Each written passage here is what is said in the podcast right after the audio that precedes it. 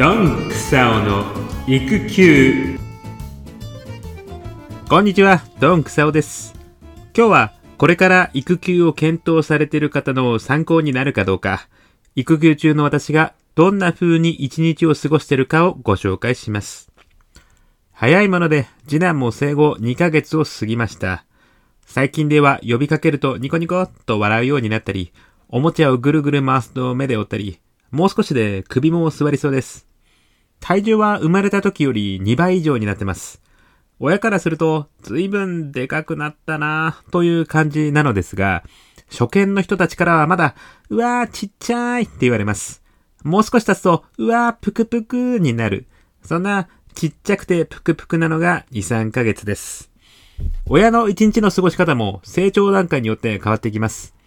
生まれたての赤ちゃんはざっくり3時間に1回ミルクを飲むので、このミルクのタイミングを前提にして生活を組み立てていくことになります。一番大事なのが睡眠時間です。ミルクを飲むのが3時間おきとはいえ、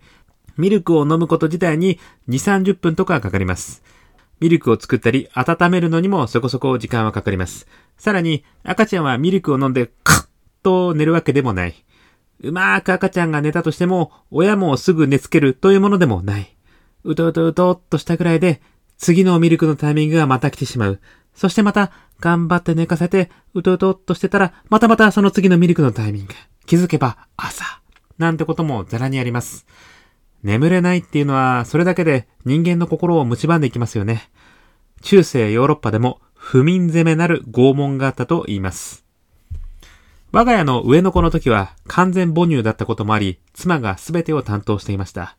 出産直後からこのループで睡眠不足となり、非常に辛かったんです。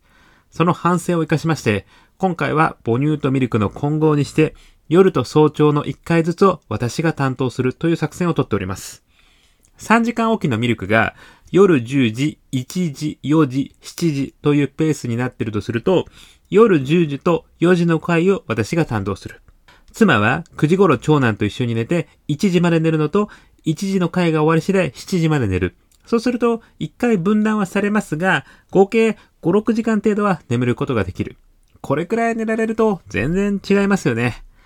最近では次男も夜というものを認識できるようになってきたようで、調子がいい時は4、5時間一気に寝ることもあります。そうすると夜10時、3時、7時と夜のミルクが1回減るので非常に助かります。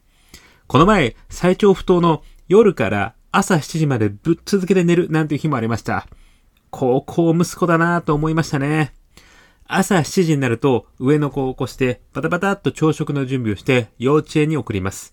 私はそのまま公園に行ってランニングをします。毎日同じ時間に同じ場所を走っているので、ご近所さんにとって時計のような存在になっているのかもしれません。帰宅して夫婦で家の掃除をします。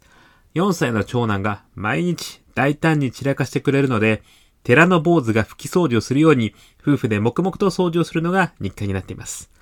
その後、お昼まで妻は自由時間。別の部屋に行き、YouTube の企画、撮影、編集などをしています。この時間は私と次男の二人の時間です。ミルクをあげたり、鈴のおもちゃをかき鳴らしたり、寝てくれたら、このドンクさんの原稿を書いたり、鎌倉殿の13人を見たり、あと、合間を見つけて料理をします。私は土井義治信者なので、具沢山のお味噌汁をここでたくさん作ります。昼夜の分を一気に作れちゃうので、ものすごく手間と時間が節約できるんですよね。お昼になると妻と一緒に水曜日のダウンタウンとか、さらば青春の光の YouTube とか、ゴッドタン、有吉の壁などを見ながらご飯を食べて、